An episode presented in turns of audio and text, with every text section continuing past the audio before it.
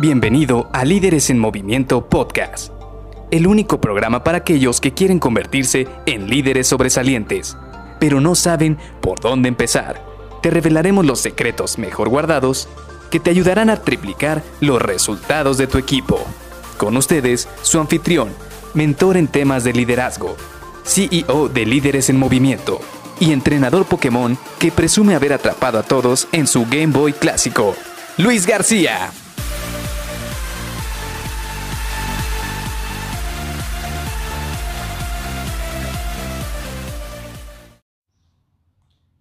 ¿Sientes que de repente te desconcentras fácilmente en el trabajo?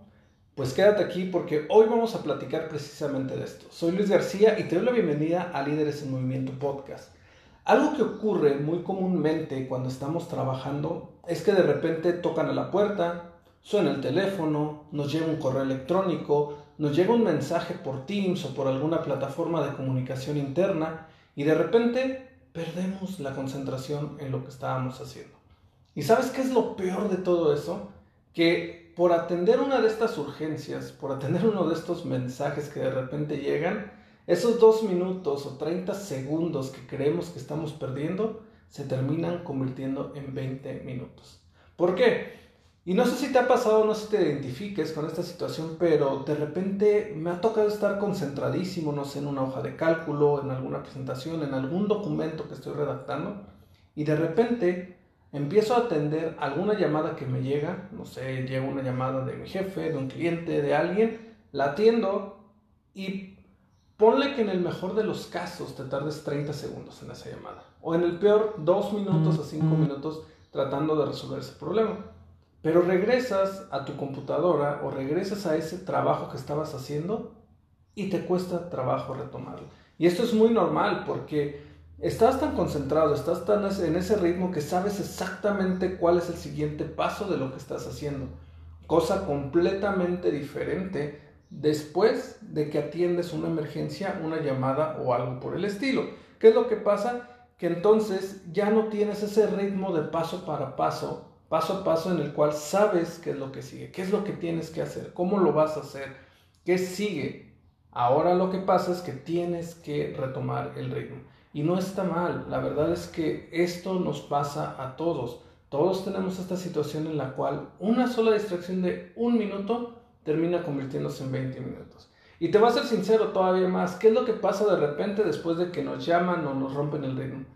Tomas tu celular, revisas el WhatsApp, ves qué mensajes hay en los grupos, ves si tienes por ahí algo diferente, Luego de repente hay quien incluso está abre su app de Facebook, de Instagram, de Twitter para ver cómo van las notificaciones.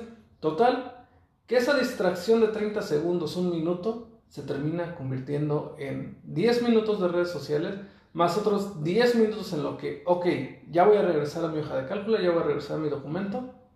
¿Qué estaba haciendo? Ahí es donde te viene esa pregunta de, ¿y dónde me quedé? Qué era lo que seguía, qué tenía que hacer, y en lo que retomas todo ese ritmo, entonces es que pierdes otros 10 minutos. Por eso una distracción de 30 segundos, de un minuto, termina convirtiéndose una pérdida de tiempo de 20 minutos. Y te digo, no está mal, simple y sencillamente tenemos que tener una estrategia para saber cómo manejar estas situaciones. ¿Cuál es mi estrategia que yo utilizo cuando quiero realmente concentrarme en una actividad? Trato de apagar todas mis redes sociales, trato de, apagar mi mensajería y sí, definitivamente hay cosas que no vas a poder dejar, como que el teléfono suene o cosas por el estilo. Entonces ahí trata de ser un poco más estratégico. Quizás bloquear esos contactos que no, este, no son críticos, ya sabes, que te van a llamar a ofrecer una tarjeta bancaria, que te van a pedir informes, algún compañero.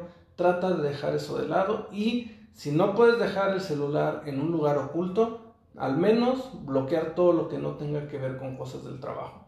Así vas a minorizar ese impacto en la pérdida de tiempo.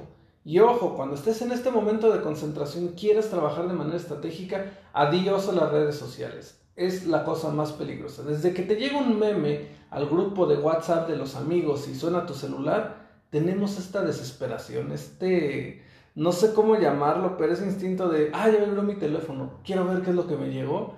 Y por eso mejor ponlo en silencio completamente sin vibración ni nada o aléjalo completamente de tu vista para que sí te puedas concentrar en esa actividad que tienes por enfrente y la termines de mejor manera. Te comparto estos tips porque créeme, a mí me ha pasado y de hecho estoy pensando que esta semana seguramente va a pasar mucho. ¿Por qué? Porque esta semana aquí en México mucha gente se va de vacaciones, mucha gente va a querer presumir en sus redes sociales que la foto en la playa, que, este, que tienen algún problema con algún vuelo, que cosas por el estilo. Entonces, mejor para concentrarte en el trabajo, olvídate de eso y concéntrate en lo que tienes que hacer al lado del teléfono, silencio o apagado, o si no puedes dejarlo así, trata de limitar tu acceso a las redes sociales y a las llamadas que te entran, ¿sale? Y el día de mañana vamos a seguir platicando un poquito de estos tips que te van a ayudar a mejorar tu productividad. Nos vemos el día de mañana. Bye bye.